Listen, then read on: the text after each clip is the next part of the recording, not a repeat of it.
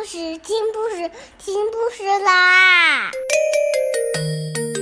重要的事情说三遍，小屁哒啦啦，明天见！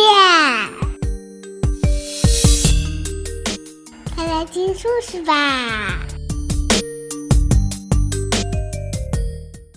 ！Hello everyone, today we'll read a story. Big Berry Baker on the stage. Chapter 1 Big Berry Baker and his three friends, Josie, Liz, and Roy, were sitting in the classroom. Their teacher, Mr. Wise, had asked them to make up a story. I can't think of a story, said Berry quietly. Just then, Mr. Wise said, Now, children, put your pencils down and look this way. I have something to tell you.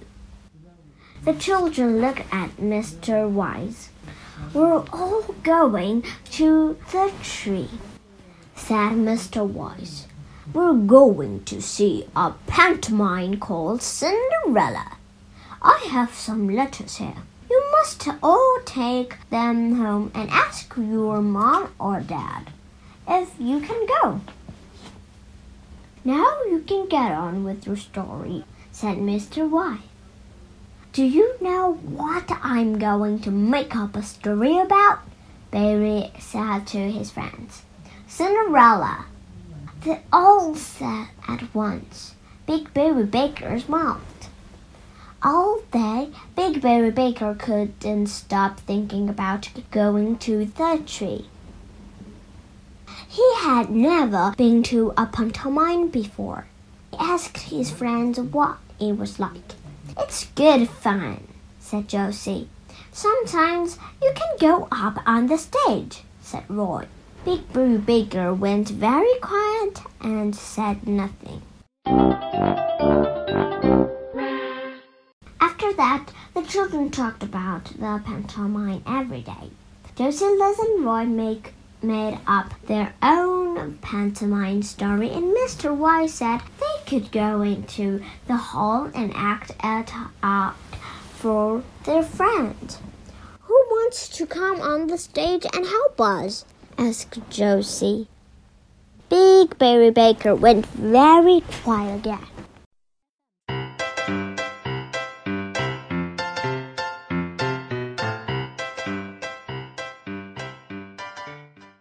Chapter 2 At last, it was the day of the pantomime.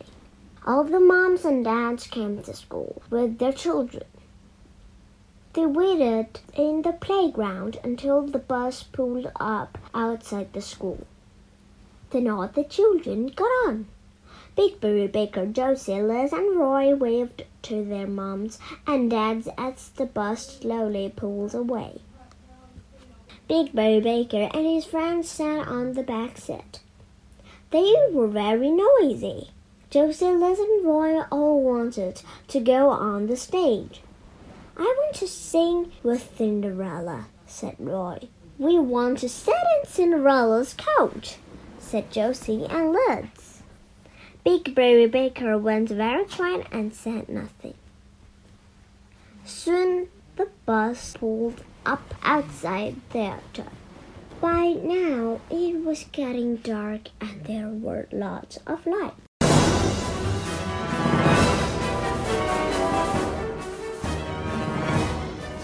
Around the sign over the door. In big letters, the sign said Cinderella.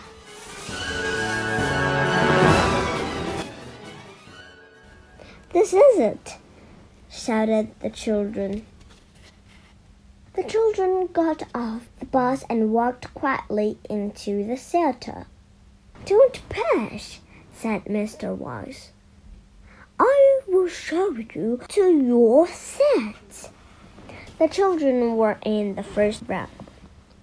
Big Berry Baker sat at the end of the row with his friends. Josie, Liz, and Roy were happy to be in the first row. It's good here because you can see everything, said Josie. And you can hear everything, said Liz. And you can get up on the stage quickly, said Roy. Big Berry Baker went very quiet and said nothing.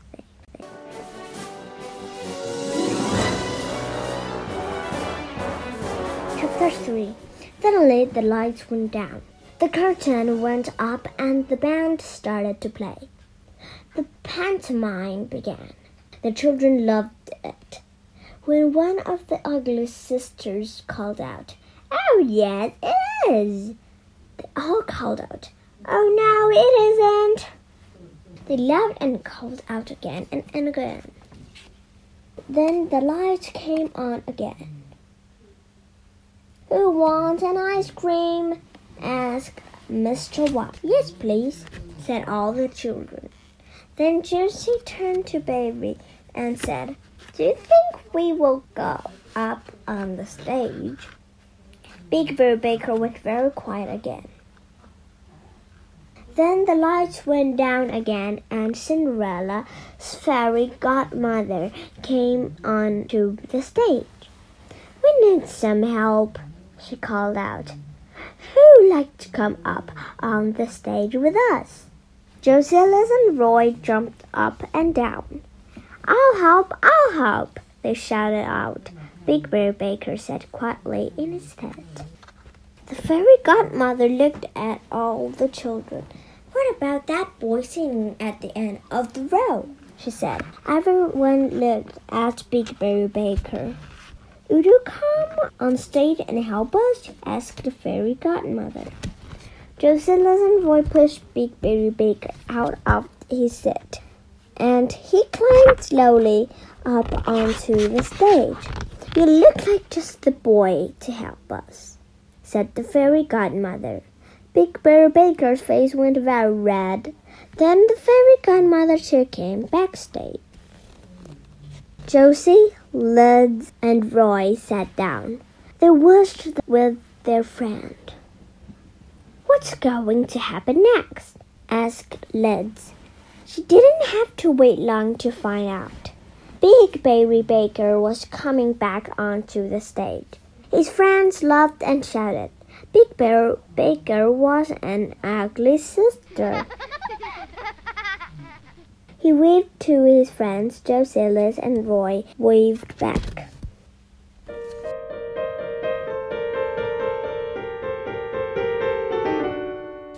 Everyone was laughing and having a good time. Then Big Berry Baker started to laugh and have a good time too. Big Berry Baker was a good ugly sister. He sang a song with Cinderella. He sat in Cinderella's coach. He went to the ball. At the end, Cinderella even gave him a kiss. But soon the pantomime was over, and the children had to make their way back to the bus. They sat on the bus and waited for Big Berry Baker.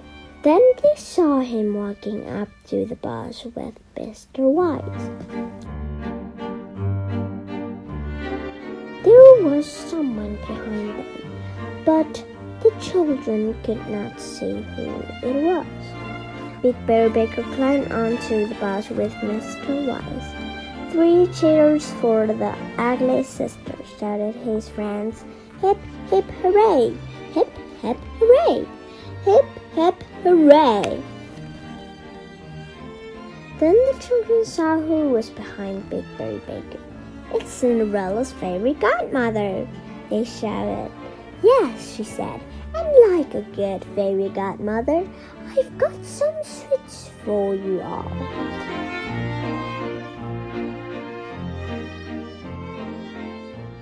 Okay, today the story is done.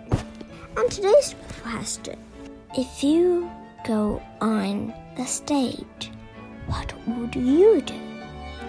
Okay, good night. Have a good dream. Bye.